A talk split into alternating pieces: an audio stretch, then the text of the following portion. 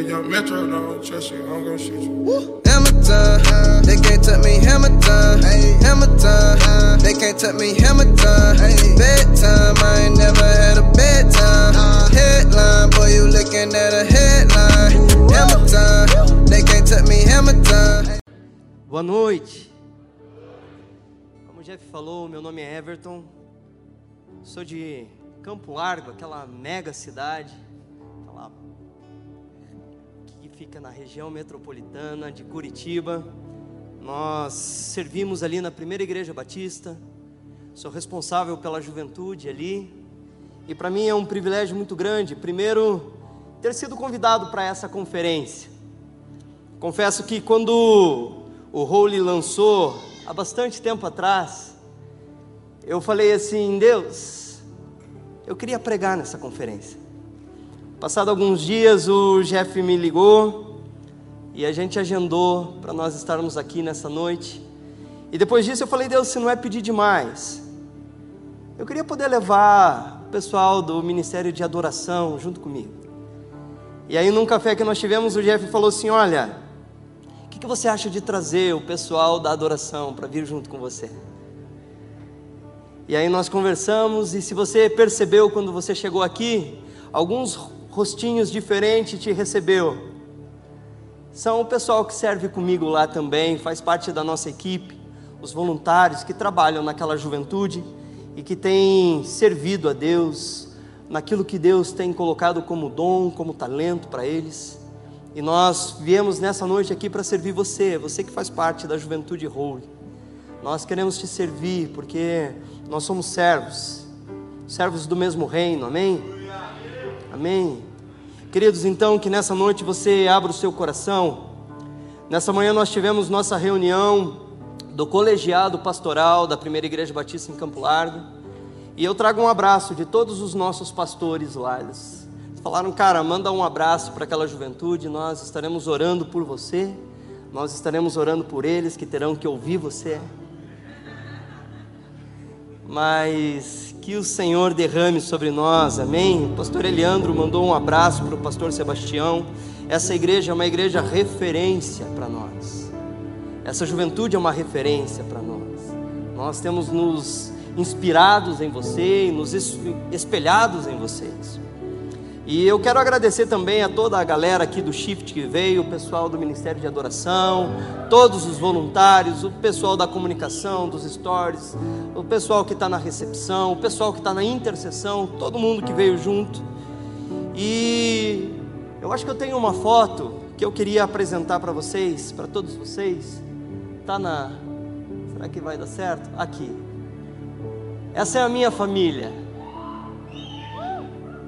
Ali tem uma moça muito bonita que eu orei bastante e ela orou muito pouco. E ela está com dois dos nossos filhos. O mais velho chama-se Caleb. O Caleb ele tem oito anos de idade. O Caleb ele é um milagre de Deus. O Caleb passou muitos e muitos dias na UTI quando ele nasceu. Nós tivemos um problema com ele.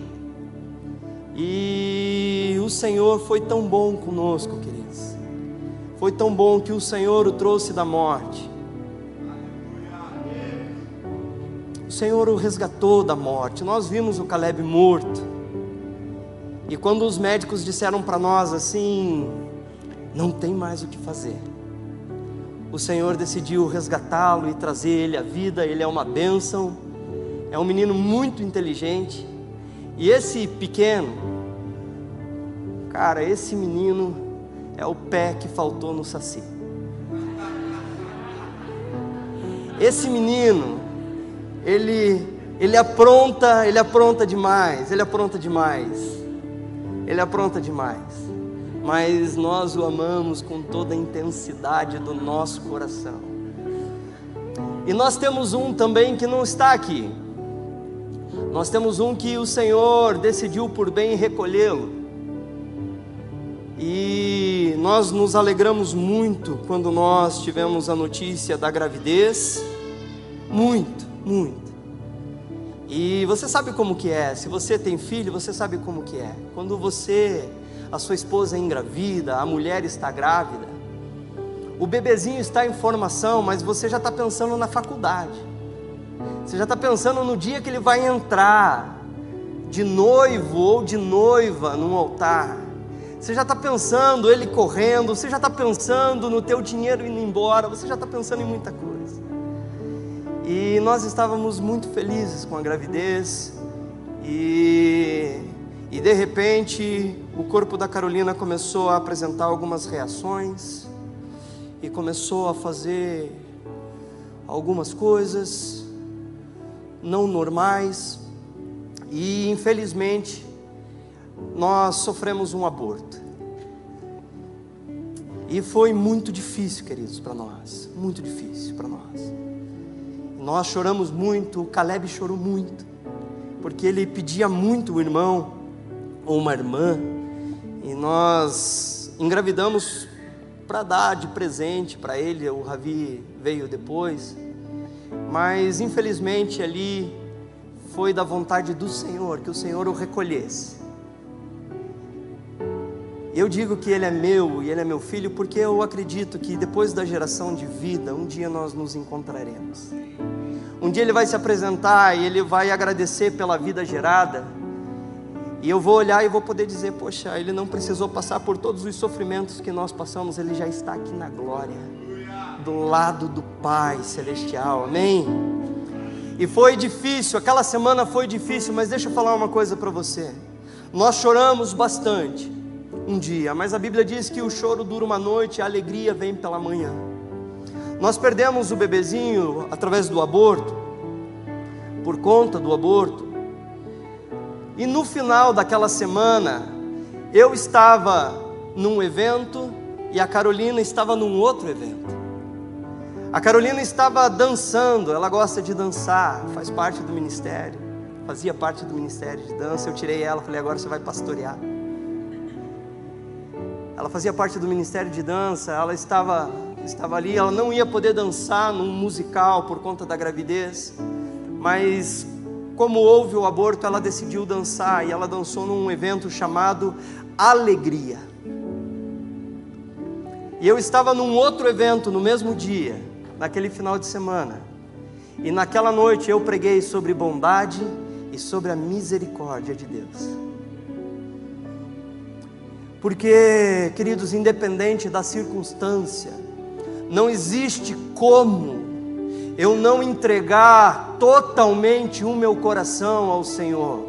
Independente se a circunstância é boa ou não, independente se existe choro ou não, se existe riso ou não, não existe como eu ser um discípulo de Jesus e não me render a Ele de todo o coração. Então, se você está aqui, em nome de Jesus, se você é nascido de novo, se você é filho do Senhor, não importa a circunstância, adore-o de todo, de todo, de todo o seu coração, porque Ele é digno, Ele é digno de toda a sua adoração. De toda a sua adoração, eu queria pedir para você mais uma vez, fique em pé. Mais uma vez, fique em pé. E em nome de Jesus, que você entregue ao Senhor todo o seu coração, todo o seu coração. Não existe parte no seu coração que o Senhor não queira de você. Não existe parte da sua vida onde o Senhor não quer governar. Sabe a sua tristeza? Ele quer governar sobre ela. Nos seus momentos de alegria, Ele quer governar sobre eles. Nos seus momentos de medo, Ele governa sobre eles. Então, em nome de Jesus, levante as suas mãos e nós queremos louvar mais uma vez ao Senhor. Em nome de Jesus.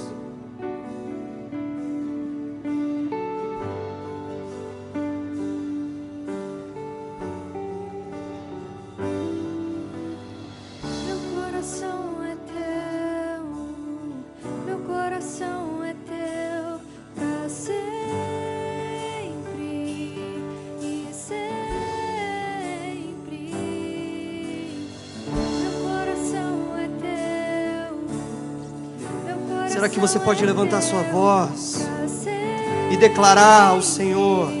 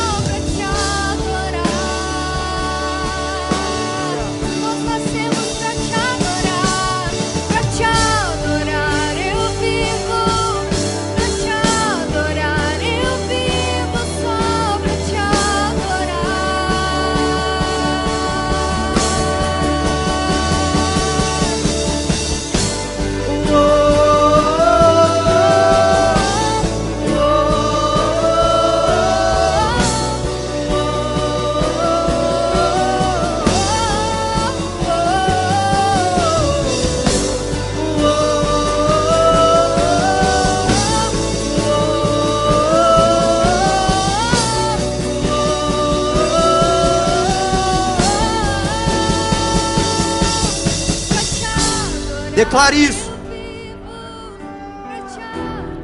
Declare essa verdade ao seu Deus. Ah, não existe outro motivo de viver. Ah, não existe. Não existe outro motivo.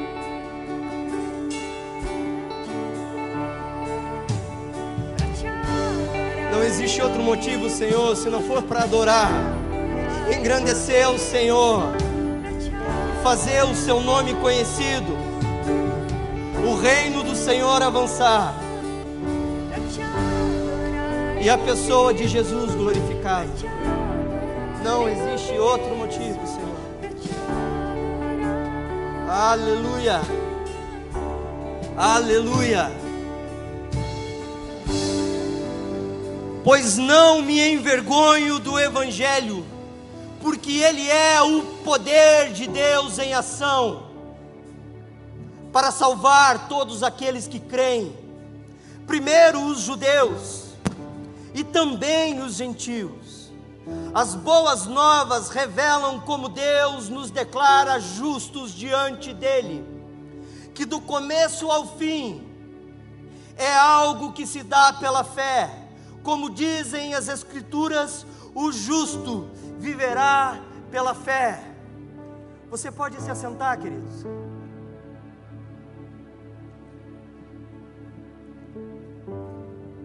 Pois eu não me envergonho do Evangelho, porque ele é o poder de Deus. E que poder é esse, queridos? Que poder é esse que o apóstolo está nos falando? Esse é o poder do Evangelho de Deus, a palavra pregada, carregada de autoridade divina, a voz do Criador escrita, o leme do mundo é o Evangelho de Jesus é o poder para a salvação para todos aqueles que creem. E para quê? Para que o Evangelho vem carregado de poder? Será que é para ser legal? Para ser uma mensagem legal? Será que é para nos fazer nos sentir bem? Será que ele vem carregado de poder para nós sentirmos bem? Será que é para que, de alguma forma, nós, nos nossos cultos, nós tenhamos arrepios? Não, obviamente não. Ele vem carregado de poder para transformação de pessoas que antes viviam em trevas, existiam em trevas.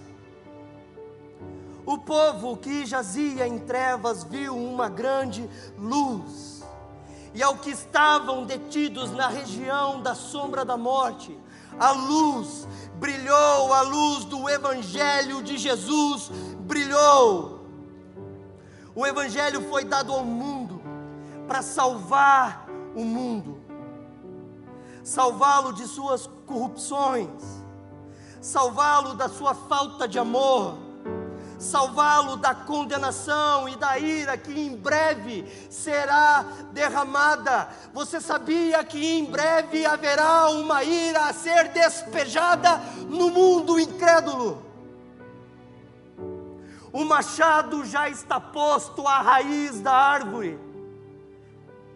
Só existe uma palavra, o Evangelho de Deus, capaz de salvar aqueles que estão detidos nas regiões, no vale da sombra da morte, é só o Evangelho capaz de gerar vida. E esse Evangelho,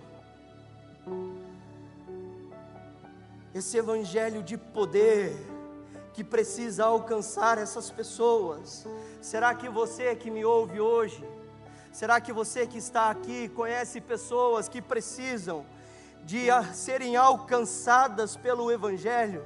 Será que você conhece pessoas que estão caminhando a passos largos em direção a uma ira da qual eles não suportarão, da qual eles serão destruídos? Será que você conhece alguém?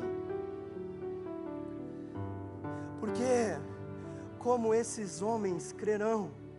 Se não houver quem pregue? Será que esse evangelho carregado de poder está apenas restrito aos nossos púlpitos e nossas plataformas, aos nossos cultos de sábado, aos nossos cultos de domingo? Será que as pessoas, para serem alcançadas por Ele, será que essas pessoas realmente terão que vir até aqui? Será que somente aqui eles encontrarão essa palavra libertadora? E esse poder, ele era muito bem conhecido dos discípulos. Ele era um poder extremamente conhecido pelos discípulos. Homens e mulheres que foram marcados e transformados pela palavra de Deus homens simples como eu e provavelmente como você, homens que eram chamados de indoutos, sem muito estudo, talvez como eu, talvez como você, mas homens extremamente relevantes na sua época, homens que foram feridos pela palavra, e agora, feridos pela palavra, eles já não eram mais o mesmo. Eles não eram frequentadores de celebrações. Eles eram a expressão da própria palavra caminhando pelas ruas. Homens simples, porém relevantes.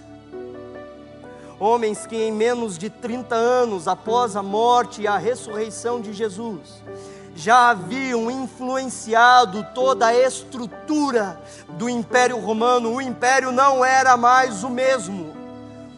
Nesse período, o nome e os ensinamentos de Jesus ecoavam pelos corredores do palácio romano e discípulos eram gerados entre até mesmo os mais importantes da corte. Você vai ver na história, mãe de imperador se convertendo, irmão de imperador se convertendo, generais se convertendo. Sabe por quê? Porque o evangelho ele é o poder de Deus para a transformação. O poder, o poder que precisa nos alcançar. Nós não podemos viver uma vida cristã sem poder, queridos. Nós não podemos crer numa palavra que não há. Nós não podemos viver a nossa vida cristã sem manifestar o poder do Evangelho de Deus. Me mostre um discípulo de Jesus, e eu tenho certeza que algo extraordinário irá acontecer pela vida dele.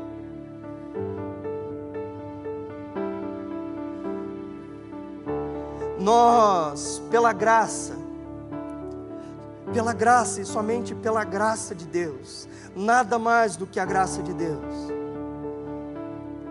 nós assumimos um compromisso de pastorear a juventude shift em Campo Largo, de uma igreja, de uma cidade pequena, região metropolitana de Curitiba, uma igreja pequena que está em crescimento, em desenvolvimento e nós chegamos ali. E nós, eu com a minha esposa, nós encontramos cerca de 35 adolescentes. não vou nem dizer que eram jovens, eram muito mais adolescentes. Depois do primeiro culto que nós tivemos ali no Shift, eu saí de lá, entramos no carro, eu olhei para minha esposa e falei: amor, nós vamos precisar mudar um pouco a cara da, desse culto está muito infantil, nós precisamos de mais jovens, nós precisamos muito de adolescentes. Mas nós precisamos de jovens, nós precisamos de jovens casais.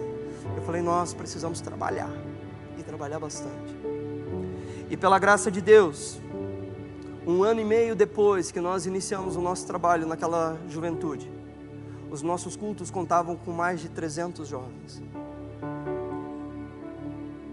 e jovens marcados pelo poder de Deus, vivendo uma vida intensa com Deus, adolescentes apaixonados pelo Senhor, adolescentes dispostos a fazer história. Eu sempre digo para eles, eu falo, olha, aqui nós não podemos oferecer para você dinheiro, mas uma coisa eu ofereço para vocês: aventuras extraordinárias com o Senhor aventuras com o Senhor, da quais marcarão a sua vida e vocês nunca mais vão se esquecer. E o fato do ministério ter crescido não se dá por causa do pastor do ministério. Não é por causa de mim, não é não é por conta da minha palavra. É apesar de mim. Apesar de mim, o Senhor tem dado graça àquele ministério e, e eu acredito que a principal o principal fator que fez aquele ministério crescer foi uma vida de oração. Dentro da nossa juventude, nós temos uma vida de oração intensa. Eu cobro vida de oração de todos os ministérios. Todos os ministérios. Nós temos escala de oração contínua, ininterrupta. Nós oramos e oramos e oramos de novo. Quando nós éramos pouquinhos jovens, pouquinhos mesmo, nós começamos a nos reunir todos os dias, todos os dias, com poucos jovens, para orar. E aqueles jovens começaram a pedir ao Senhor avivamento. E eles começaram a se quebrantar diante do Senhor, pedindo avivamento, e se dobravam e pediam ao Senhor avivamento. Muitos deles estão aqui hoje. Amei aquela ministra de louvor, ministra, pastora, líder de comunicação, a menina faz tudo na igreja. Juan, Gui, vou citar todos, mas nós nos reuníamos todos os dias e pedíamos, Senhor, avivamento, e de repente, o ministério floresceu. E aí as pessoas vinham surpreendidas e diziam assim: Uau! Como cresceu assim, inesperadamente. Não, esperar nós esperávamos, nós estávamos orando por aquilo. Nós estamos orando por aquilo. Nós queremos tocar aquela cidade. Centenas de jovens começaram a ser batizados, nós começamos a batizar pessoas. Nós fazemos encontros com Deus, vocês chamam de casa do oleiro. Levávamos centenas de jovens para o encontro com Deus, jovens começavam a ser libertos das suas vidas de pecado, das drogas, do, dos vícios, pornografia, tudo que você pensar. Começamos um trabalho com eles, levamos ao, ao batismo. E quer ver uma igreja florescer, dê um sonho para a juventude dela. E nós começamos a plantar no coração dos jovens da nossa igreja um sonho de viver o extraordinário de Deus. É uma das frases que eu mais uso na minha juventude, é o extraordinário de Deus aguarda você. E nós começamos a ver o extraordinário de Deus acontecer, e nós começamos a fazer ações. Nós começamos a sair dos nossos prédios, irmos para as ruas da cidade. Nós começamos a chacoalhar aquela cidade. As pessoas começaram a saber que haviam jovens doidos, extremamente apaixonados por Jesus. Numa dessas ações, no dia de finados, nós fomos para o cemitério. E nós pegamos um copinho de água igualzinho esse daqui. E nós começamos a levar pelas pessoas que iam lá para chorar pelos seus mortos, dizendo para essas pessoas que existia esperança, que aquele túmulo não parava a vida, que alguém havia ressuscitado e por causa da ressurreição dessa pessoa, agora todos nós podemos ressuscitar e Ele diz ser a água da vida. E nós começamos a fazer essas ações esse dia o padre da cidade estava lá. Na hora que eu olhei, os adolescentes estavam com o padre, orando pelo padre. Uma loucura. Uma loucura. Nós falamos, cara, nós precisamos abençoar a juventude. Teve o Enem. Falamos, vamos para as portas das escolas, vamos levar para eles um kit novamente com água, para nós falarmos a respeito da água da vida. Nesse kit tinha alguma coisinha para ele comer, uma uma barrinha de cereal, tinha uma caneta, duas canetas novinhas para ele não ter problema na hora de fazer a prova. Oramos com cada jovem que entrou naquela escola e declaramos sobre ele o favor de Deus para que eles fizessem uma excelente prova do Enem.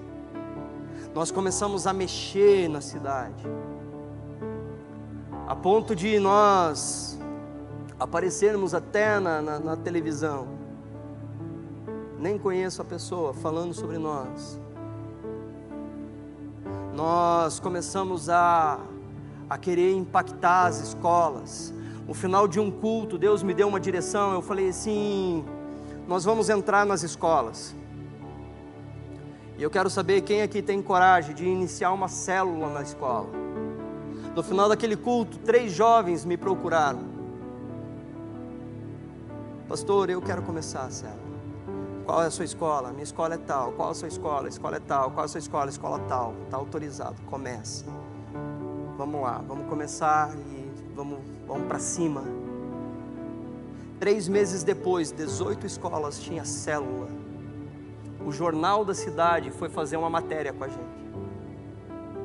Os alunos começaram a ser abençoados, mudar o comportamento, diretores, a gente chamava diretor para a roda, orava com os diretores das escolas, adolescentes, cheios do Espírito Santo de Deus, influenciando na sua geração, mostrando. Não, eu não.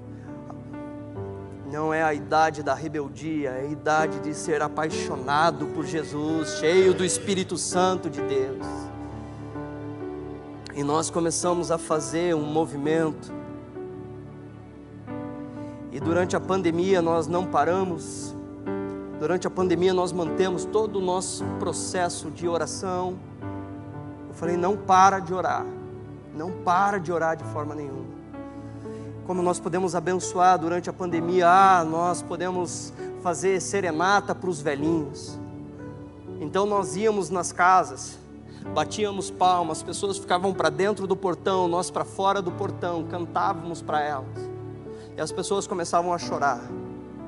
Nós íamos nos asilos, colocávamos os velhinhos todos lá e nós cantávamos para eles.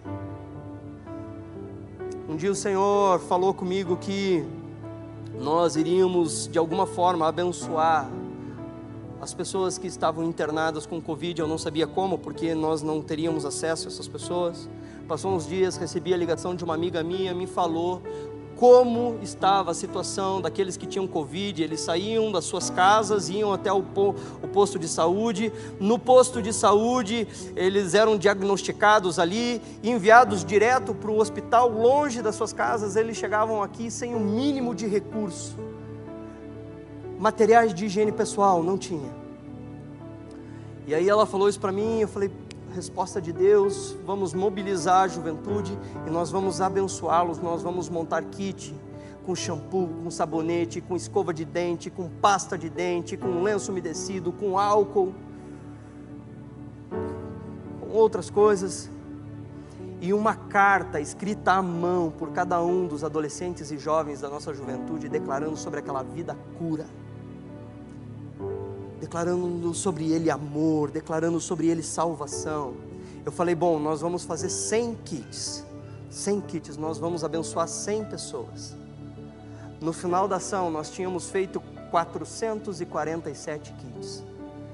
Sobrou material, nós abençoamos duas casas de recuperação com muita coisa.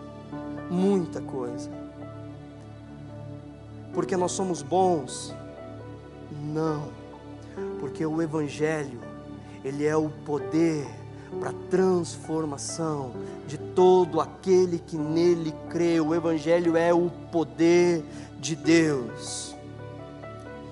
E você sabia que o Evangelho possui todas as respostas para os anseios humanos de paz, de esperança, de bondade, de descanso, de amor, o Evangelho, ele possui a resposta aos anseios humanos.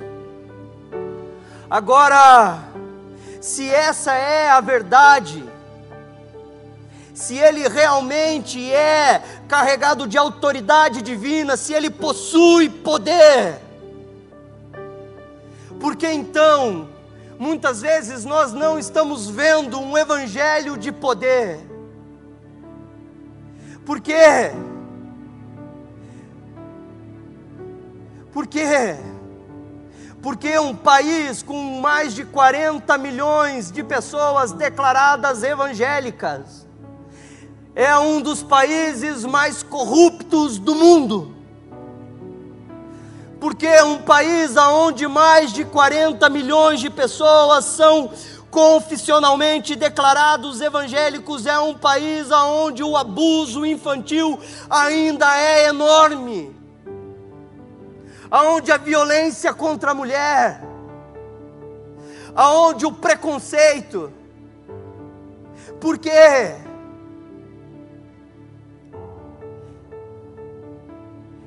Porque está faltando poder de Deus na transformação de vidas que deveriam ter sido transformadas por esse poder e não foram porque não se permitem ser transformadas por Ele. nós deveríamos, como um país nominalmente cristãos, ser um país extremamente relevante. Nós, com mais de 40 milhões de evangélicos, nós deveríamos no nosso país estar sendo ouvidos. Mas nós nem sequer estamos sendo ouvidos e pela falta de posicionamento daqueles que foram chamados para influenciar. Alguns que se dizem cristãos, infelizmente, passam para o mundo a imagem de tolos. E por isso nós vemos tantas piadas com evangélicos, tantas piadas com o miticismo evangélico. E outros que deveriam se levantar se calam, quando deveriam defender com propriedade os fundamentos da sua fé. Antes, santificai a Cristo como o Senhor em vosso coração, e esteja sempre preparado para responder a todos aqueles que pedir qual é a razão da esperança que existe em você. E sabe a resposta para mim, o porquê não vemos com tanta frequência esse evangelho de poder? A resposta está para mim no fato de que não só a palavra de Deus precisa ser carregada e revestida de autoridade e de poder, o mensageiro dessa palavra também precisa ser carregado de autoridade e de poder. Eu, como mensageiro, você, como mensageiro, aonde Deus tem te colocado, como mensageiro, você precisa ser carregado de autoridade e de poder.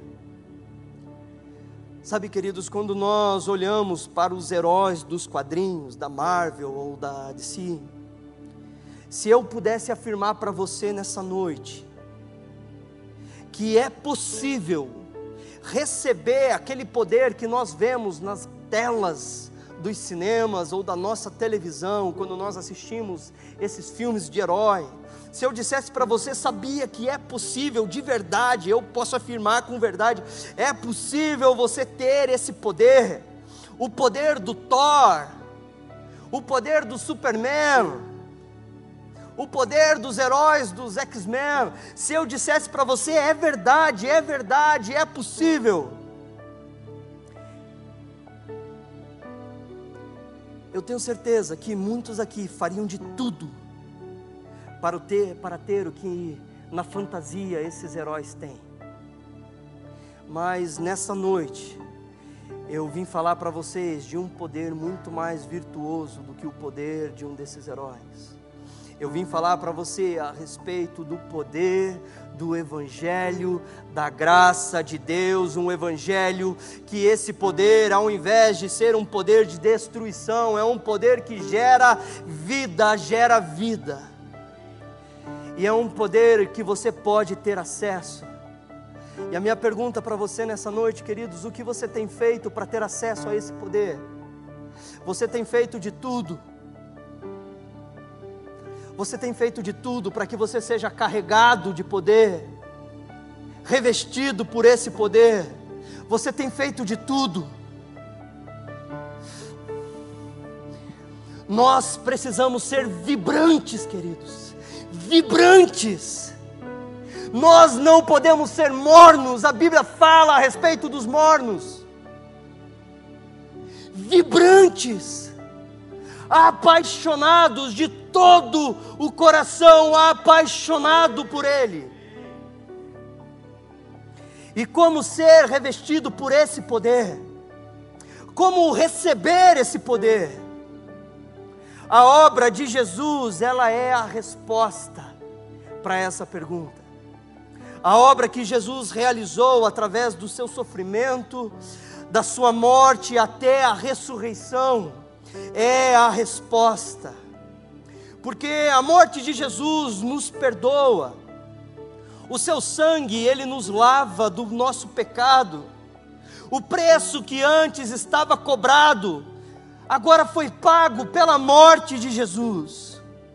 na morte de Jesus, nós fomos justificados. E sabe o que é mais extraordinário?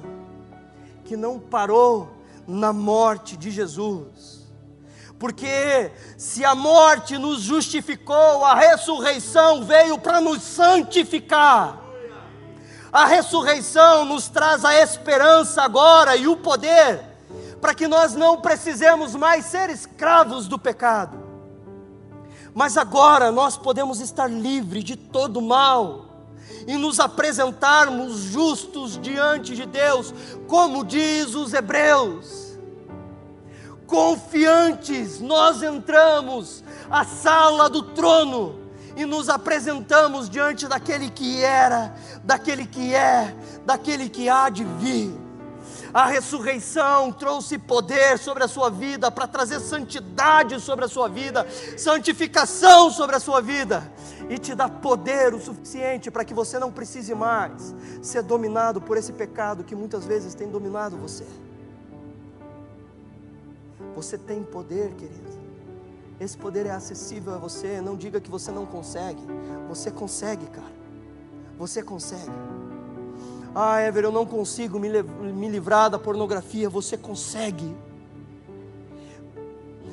Porque a palavra diz que você consegue. Eu não consigo me, me livrar da maledicência. Você consegue. A palavra diz que você consegue. Eu não consigo me livrar da mentira. Você consegue eu não consigo me livrar dos desejos sexuais, você consegue.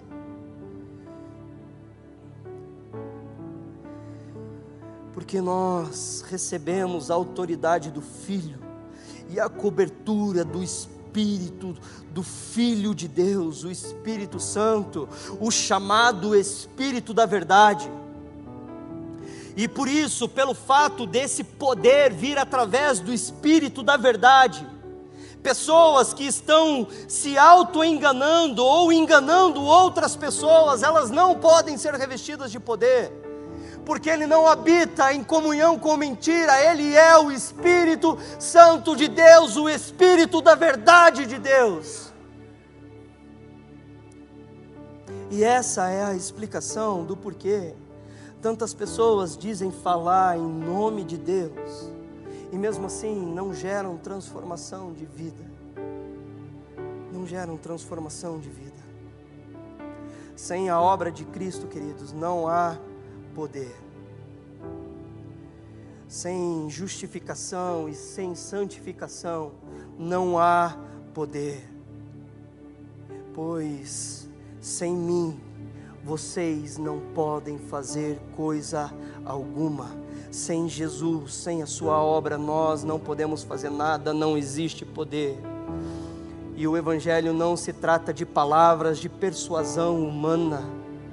O Evangelho se trata da maior revelação já dada ao homem, a revelação divina, da voz escrita daquele que é o Todo-Poderoso. Não existe discípulos que conhecendo verdadeiramente o Evangelho não tenha sido transformado radicalmente por ele.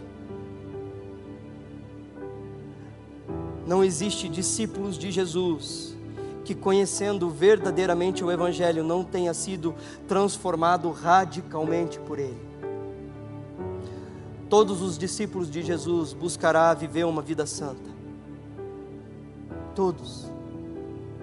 Justificação e santificação Deixe eu te dar um exemplo sobre isso. Se nós estivéssemos numa noite muito fria, muito fria, e nós estivéssemos aqui, estivéssemos tremendo de frio,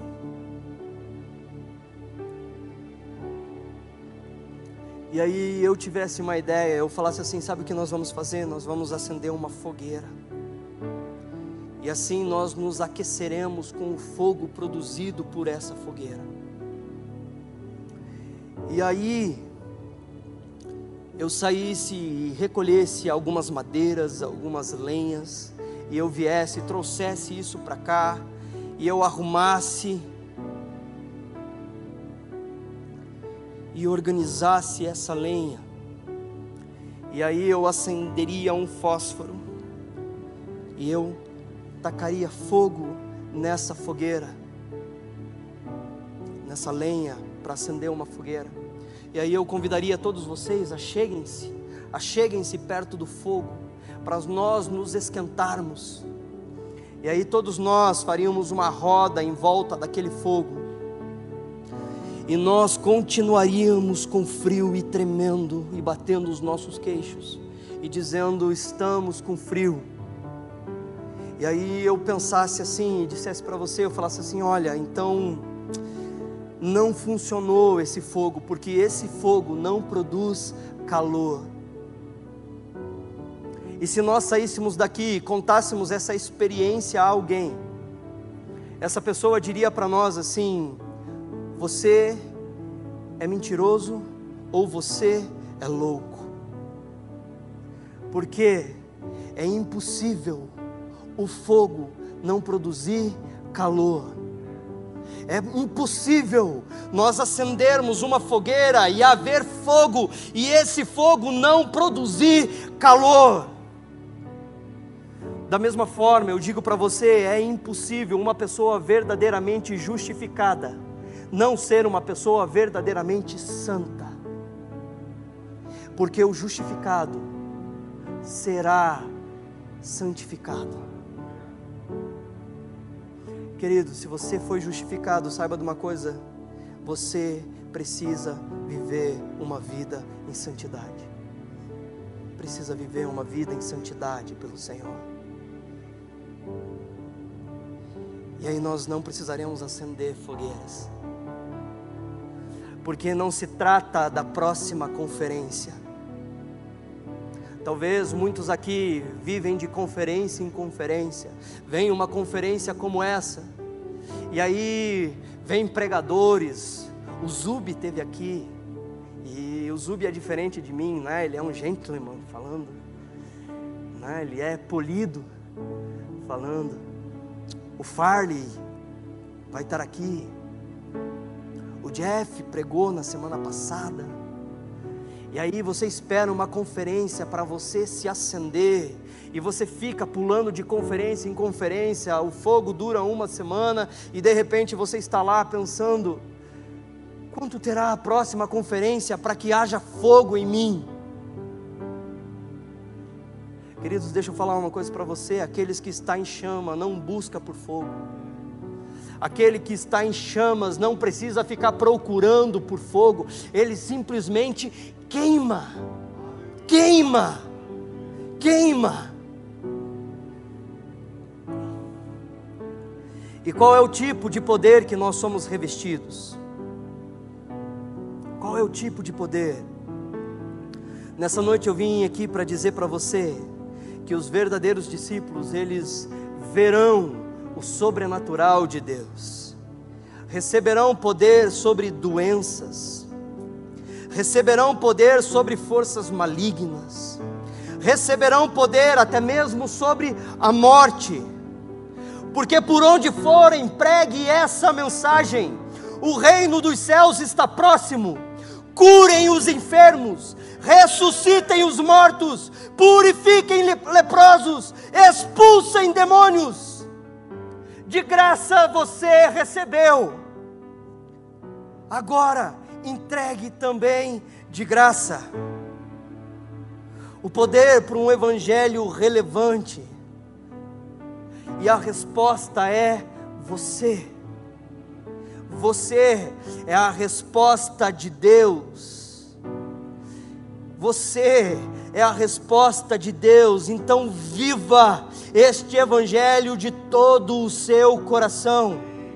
Exatamente no lugar aonde Deus te colocou, seja uma carta em chama, seja o Evangelho que pega fogo. Na sua escola, na sua faculdade, no seu trabalho, no seu estágio, no seu condomínio, na rua de onde você mora, seja o Evangelho de Jesus em chamas, em chamas, querido, vibrante, não se esconda, não se envergonhe, não se envergonhe.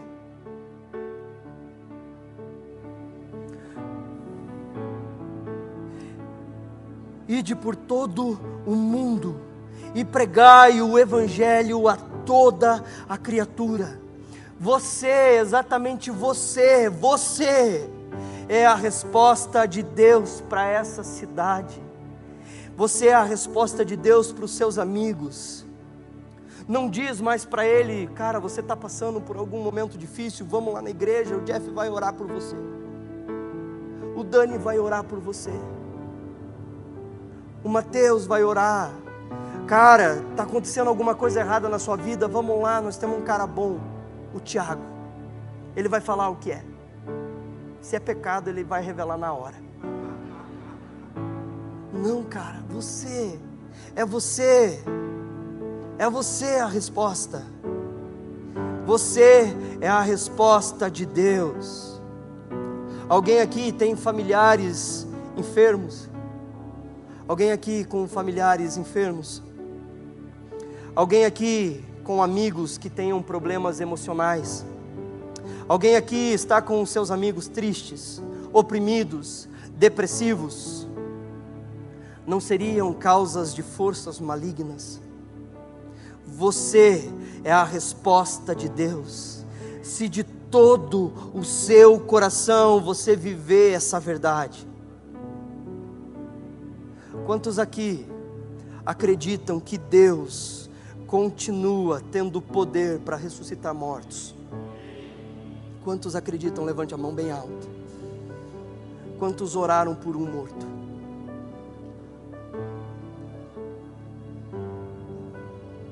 Coragem. Coragem, porque o Evangelho é o poder de Deus. E a falta de conversão, queridos, nos faz perder o melhor de Deus. A falta de conversão nos faz ser evangélicos. A falta de conversão nos faz ser crentes. Agora, quem chama você de crente, quem chama você de evangélico é a revista Veja, não é a Bíblia. A Bíblia chama você de filho, de filha. A Veja te chama de evangélico, a Bíblia diz que você é filho. E a Bíblia diz que para você nada é segurado por Deus, Ele entrega a você aquilo que você pedir, bata e a porta se abra, peça e você receberá. Brilhe a sua luz para que todos vejam as suas boas obras e glorifiquem o Pai que está nos céus. Queridos, permita que a glória de Jesus, o poder do Evangelho de Deus, brilhe através da sua vida, para que todos aqueles que estão presos e cativos, detidos nas regiões do vale da sombra da morte, a luz de Cristo brilhe intensamente através da sua vida. Você é o sal da terra, você é a luz do mundo. O evangelho que você crê, ele precisa ser relevante. O evangelho que você crê precisa ser relevante. Você não é um crente apenas nominal, nós não precisamos de você. Se você somente se diz crente, se você somente vem nos cultos no sábado, se você não tem coragem de colocar a sua vida à disposição do Senhor, para que pessoas possam ser alcançadas por ela, abençoadas por ela, para que pessoas sejam ensinadas, discipuladas, para que enfermos sejam curados, para que os mortos ressuscitem, para que aqueles que estão cativos sejam libertos, para que endemoniados sejam libertos. Cara, nós não precisamos de você. Porque nós não precisamos de número, não se trata de 40 milhões, se trata de um posicionamento da igreja. Não quero ser uma igreja grande em extensão, eu quero ser em profundidade, em relacionamento, em conhecimento da glória de Deus, em intimidade com o meu Senhor. Se coloque em pé. E eu vou fazer igual o pastor João Brito, vou fazer de conta que eu estou terminando.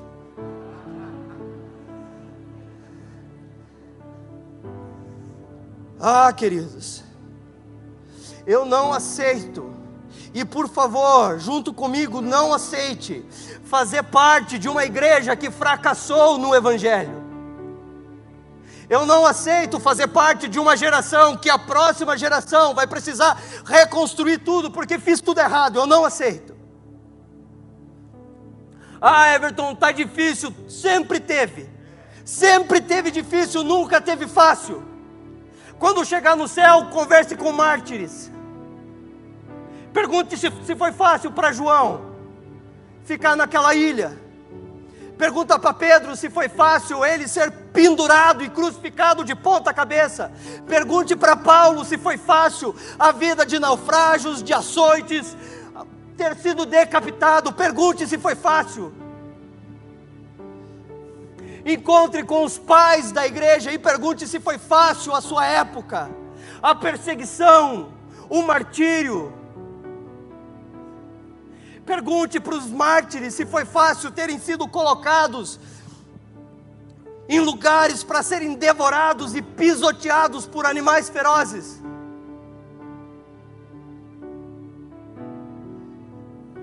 Nunca foi fácil, nunca, e não vai ser para nós.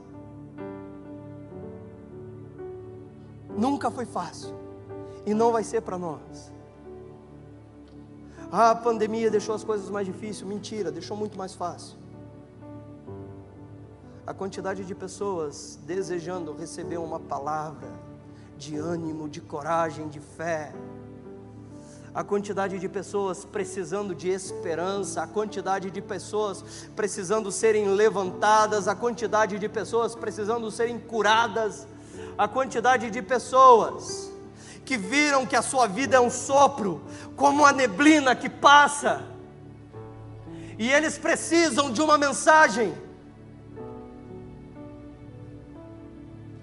Ah, não é fácil, não é.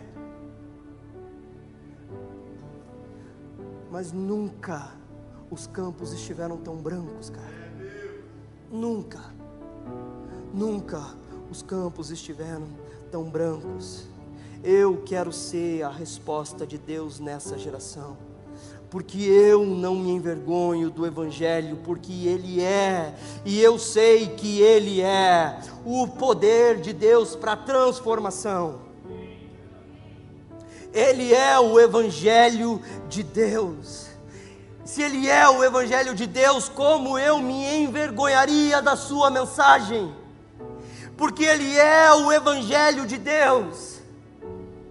Quem mediu na concha das suas mãos as águas, e tomou a medida dos céus a palmos, recolheu numa medida o pó da terra, e pesou os montes com peso, e os outeiros numa balança. Eis que as nações são consideradas por ele como a gota de um balde como pó moído das balanças. Eis que ele levanta as ilhas como se elas fossem coisas pequeninas. É ele quem se inclina no seu trono. Ele conta todas as estrelas e ele chama cada uma por seu nome. Ah, como eu não me entregaria de todo o meu coração aquele que um dia virá vestido de sol que a sua glória resplandecerá com tanta intensidade que na sua cidade não precisará nem do sol e nem da lua, pois ele será a sua luz, o cordeiro será o candelabro das nações. O rosto do cordeiro brilhará como o sol no seu esplendor, os seus olhos são como a chama de fogo, a sua pureza é vista nos seus cabelos brancos como a neve como eu me envergonharia daquele que um dia esteve morto, mas agora vive para todo sempre, de eternidade em eternidade, ele vive. Ele é terrivelmente poderoso, ele é terrivelmente santo. Como eu não me como eu não me entregaria de todo o meu coração? Como? Como eu não me entrego a um Deus desse terrível? De todo o meu coração. Como? Ele é terrível. Ele é santo. Ele é santo. Ele mediu os céus aos palmos. Ele recolheu todas as águas na concha das suas mãos. Ele um dia esteve morto, mas agora ele vive. Ele possui a glória, ele possui a honra, ele é digno de louvor. Como eu não me entregaria a ele de todo o meu coração? Ah, Espírito Santo de Deus, o Senhor é digno de adoração nesse lugar. Ah, Espírito Santo de Deus, o meu coração é teu, Jesus. O meu coração é teu, Jesus. O meu coração é teu, Jesus. O meu coração é teu. Levante as suas mãos, querido. Meu coração é teu. Meu coração é teu. Como não entregar o coração a Ele? Como não se render a Ele? Aleluia! Sempre. Aleluia! Sempre. Eu sou teu e tu és meu.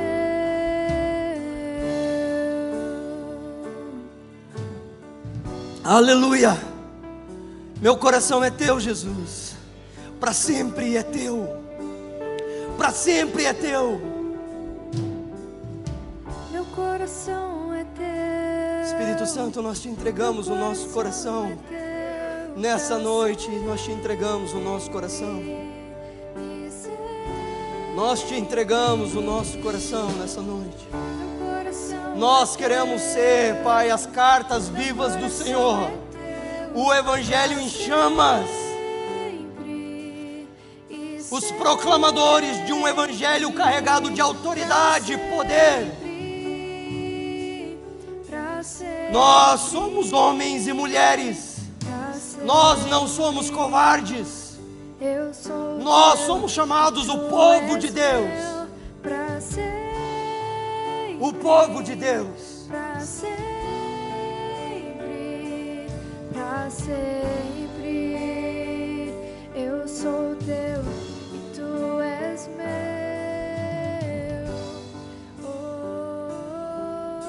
Queridos, em nome de Jesus. Você não pode sair nessa noite do mesmo jeito que você entrou nesse lugar. Você não pode sair daqui se escondendo.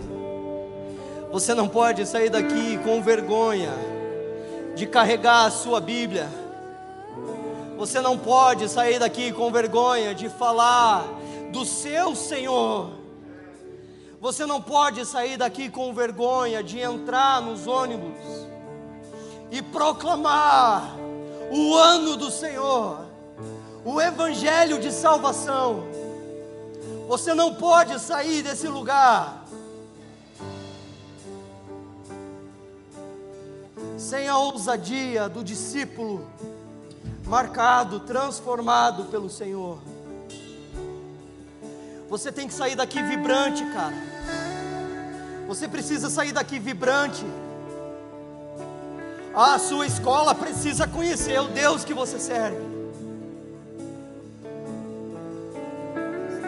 Antes de eu vir para tempo integral no ministério, eu era um funcionário concursado do Banco do Brasil. Eu trabalhava numa agência. Sabe como eles me chamavam na agência? Pastor. Chegava clientes lá. Ah, preciso de tal coisa.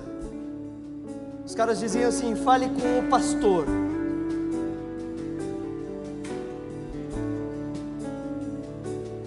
Por onde nós formos, nós carregamos a mensagem.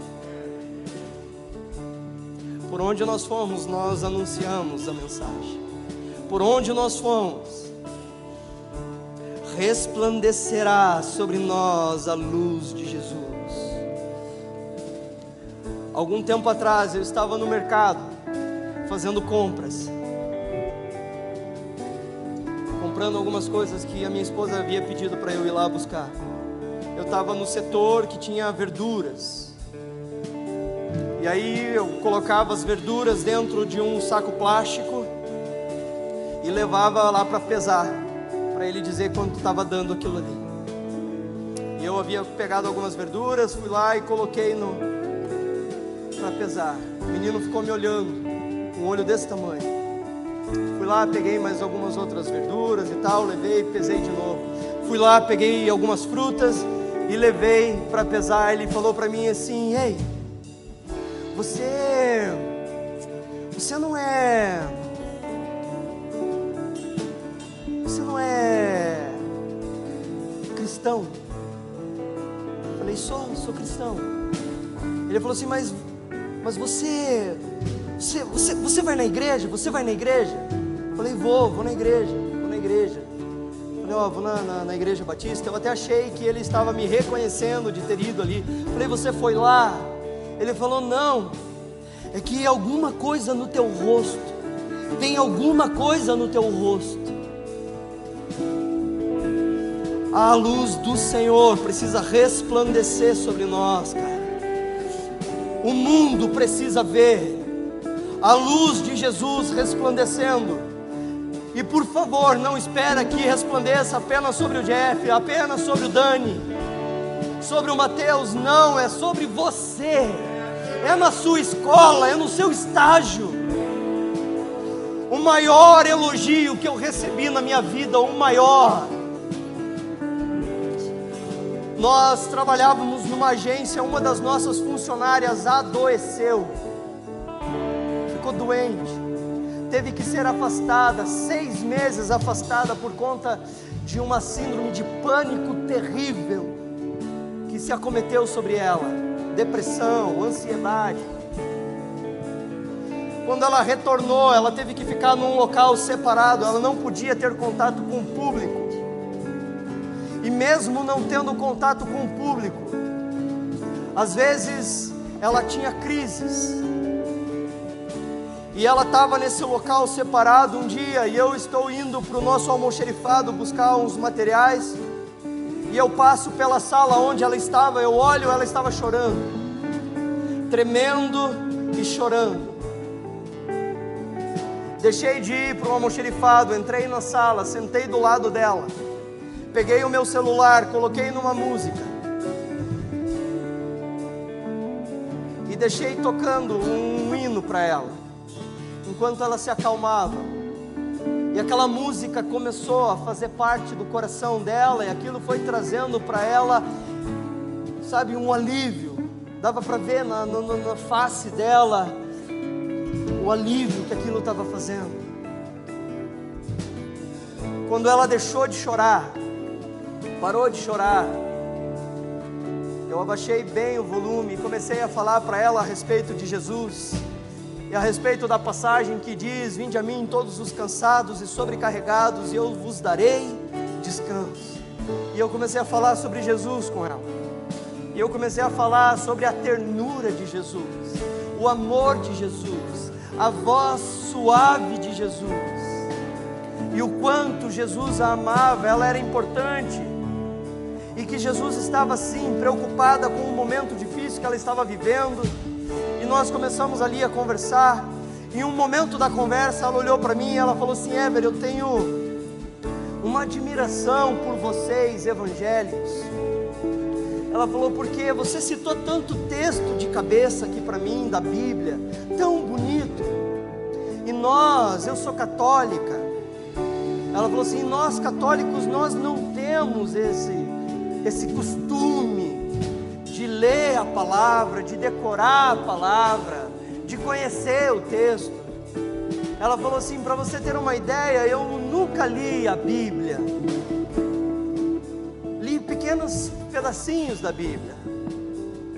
E quando você foi falando de Jesus, era uma pessoa para mim completamente nova, eu não conhecia esse Jesus que você está dizendo. Ela falou assim: eu não sei, eu não conheço, eu não sabia como ele era. Ela falou assim: Mas eu vou falar uma coisa para você. Eu tenho certeza que se Jesus estivesse aqui hoje, ele teria os olhos de ternura como os seus. Ele olharia para mim da mesma forma com que você está me olhando, com ternura, com compaixão, com amor. Quem o mundo está vendo, queridos? Quem você tem mostrado para o mundo? Quem você mostra nas suas redes sociais?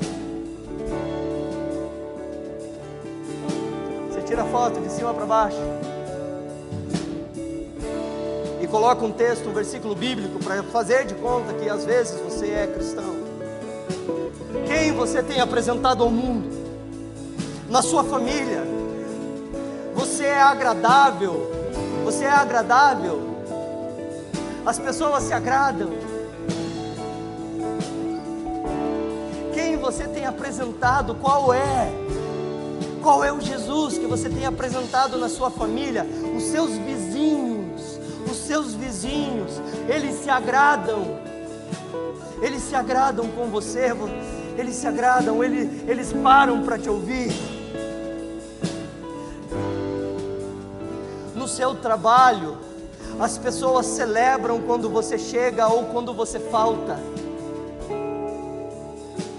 Na sua faculdade, na sua faculdade, os seus amigos, eles, eles se agradam com quem eles estão conhecendo. Qual é o Jesus que você está apresentando ao mundo? Qual é o evangelho que você está carregando?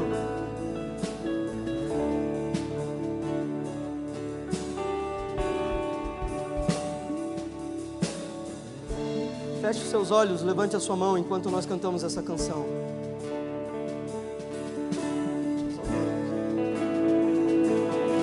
Pai, nós te agradecemos, Deus, pela Sua palavra, te agradecemos pelo Evangelho, pedimos ao Senhor perdão, Pai, porque muitas vezes nós não fomos a expressão que nós deveríamos ter sido de quem é o Senhor e do poder do Teu Evangelho.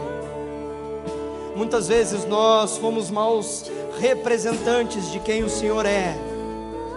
Muitas vezes, Pai, nós não expressamos com as nossas vidas um evangelho carregado de poder e luz para o mundo.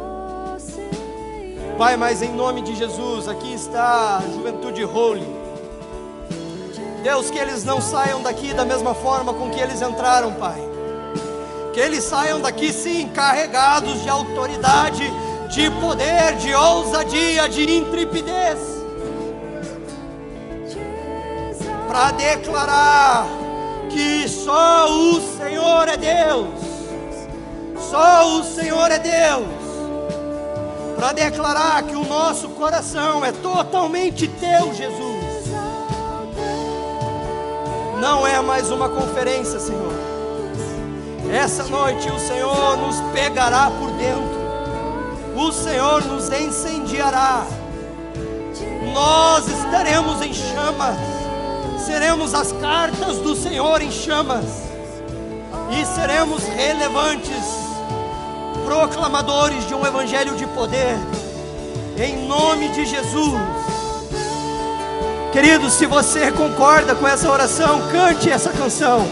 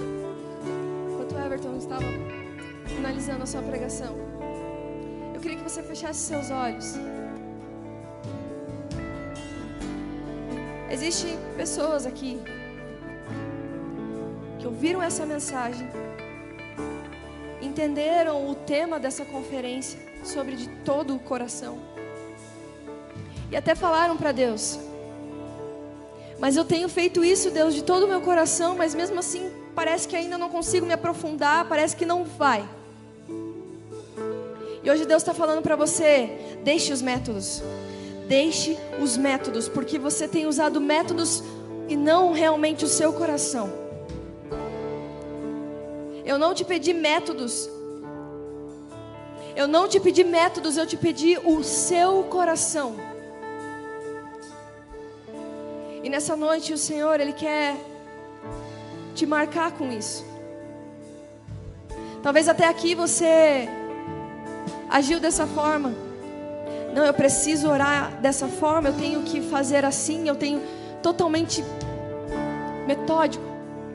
Mas hoje o Espírito Santo está falando para você: abandone os métodos, deixe eu fluir na sua vida, não só em momentos específicos, mas eu quero fluir. Eu quero fluir aonde você estiver, a hora que eu quiser, a hora que eu quiser.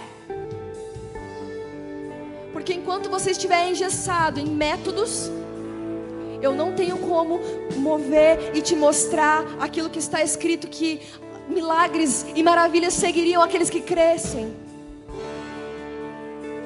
Se você entendeu isso, eu queria que todo mundo colocasse a mão no seu coração.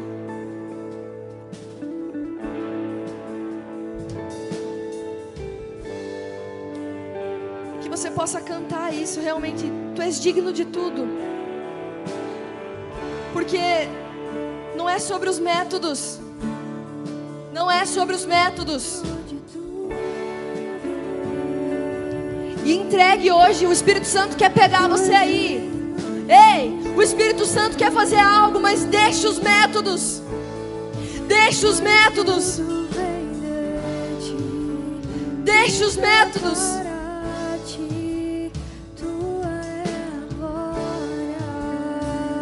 Vamos. Tu és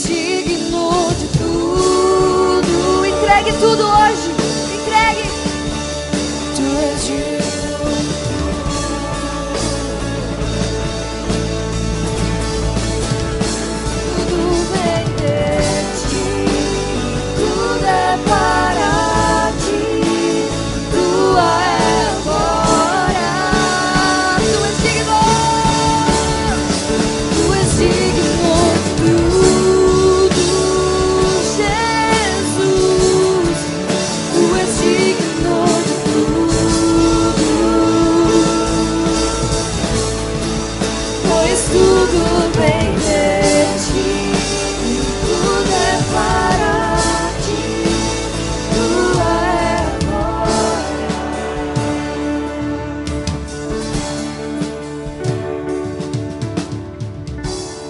A Deus. Eu tenho certeza que você foi abençoado aqui nessa noite. Eu toda vez que eu tô com essa galera do Shift, com o pastor Everton, eu sou muito inspirado na intensidade, porque ele é um cara que tudo que ele fala e tudo que ele faz nunca é algo mais ou menos, é ou a gente dá tudo ou a gente não faz, ou a gente nem se mete. E glória a Deus pela sua vida, glória a Deus por essa palavra. Eu tenho certeza que você também foi ministrado dessa forma, a fazer de todo o coração, para que aonde você passar, essa mensagem de Deus e o Espírito Santo que age com poder possa causar então a transformação que Deus deseja. Amém? Amém. Glória a Deus. Nós já vamos encerrar. Queria que você só se sentasse rapidinho. Eu tenho alguns avisos bem importantes para dar. Eu vou fazer isso bem rápido. Na semana que vem é a nossa semana de células presenciais. Nós temos algumas semanas, amém? Galera já está vibrando porque a gente ficou o ano todo só pelo Zoom. E agora nós temos a oportunidade de fazermos aqui na igreja, na quarta-feira de jovens e na sexta-feira de adolescentes, células presenciais. Então já se prepara, já se conecte com a galera da célula, já combine café, bolo, salgadinho também para trazer aqui para a gente confraternizar também junto, porque vai ser um tempo muito especial de estarmos aqui juntos nessa comunhão. Amém? Também na semana que vem nós temos é, mais uma aula do Flechas, que é o nosso treinamento de liderança. Então, semana que vem, às 17h30, nós estaremos aqui então no templo novamente trazendo uma palavra muito especial sobre caça-talentos, que são líderes que envolvem, que formam equipes também de excelência. Nós vamos estar aqui com o pastor Jefferson e o Rafa trazendo essa aula. Se eu fosse você, eu não perdia então um tempo muito especial que nós teremos aqui também. E olha, fim de semana está cheio.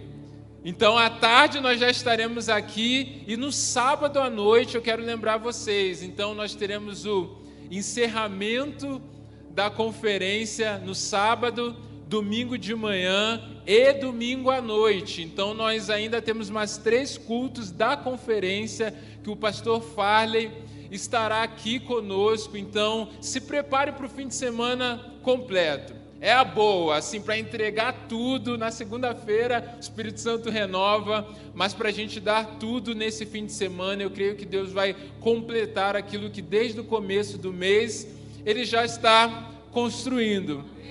E aí, mas eu queria convidar você também para sexta-feira. Então, só eu e o pastor Farley vamos estar pregando aqui no fim de semana na igreja. Mas eu queria te convidar também, assim como nós tivemos o pastor Jefferson ministrando aqui na série Impacto, que acontece na sexta-feira no culto de libertação, eu vou estar também nessa sexta-feira encerrando essa série. Então vou estar trazendo uma palavra sobre intervenção geracional, e eu creio também que já que você vai ter que já entregar o sábado e o domingo manhã e noite, faz completo Vem na sexta-feira para estarmos aqui juntos também, já manifestando aquilo que Deus tem nos dado. Eu creio que sexta-feira nós vamos viver aqui também uma noite especial na presença do Senhor.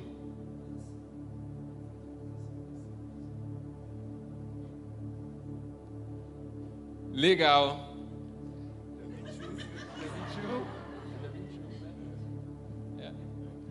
Então, beleza, gente. Nós vamos aproveitar também esse momento. O Espírito Santo soprou aqui no meu ouvido, mas nós teremos então no mês de novembro o encerramento das células, tá? Um tempo também especial. E para isso, nós preparamos a data do dia 21 de novembro, é um domingo, aonde nós estaremos indo para uma chácara e essa chácara, quem nos abençoou foi a PIB de Campo Largo, né? A galera do Shift que está aí com a gente. Além de estarem conosco aqui na conferência, além de estarem servindo, mas eles também estão nos abençoando com um lugar muito especial. Uma chácara assim, linda. A gente vai poder ali é, jogar bola, vôlei, a gente vai fazer piquenique ali também.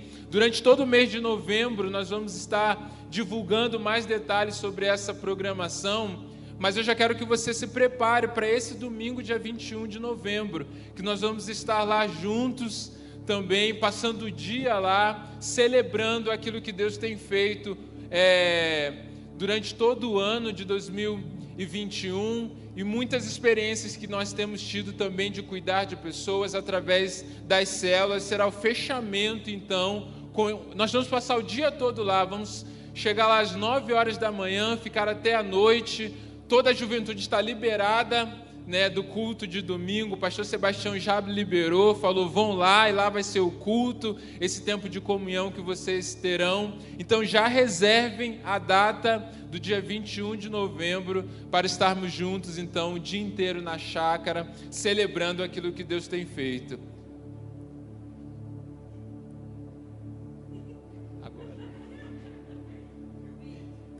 Galera, então beleza, vamos lá. Gente, é tudo ao vivo aqui, então o Espírito Santo vai. Quando eu penso que acabou, vem mais uma voz. Nós temos agora um vídeo também muito especial e a gente vai estar soltando então esse vídeo agora.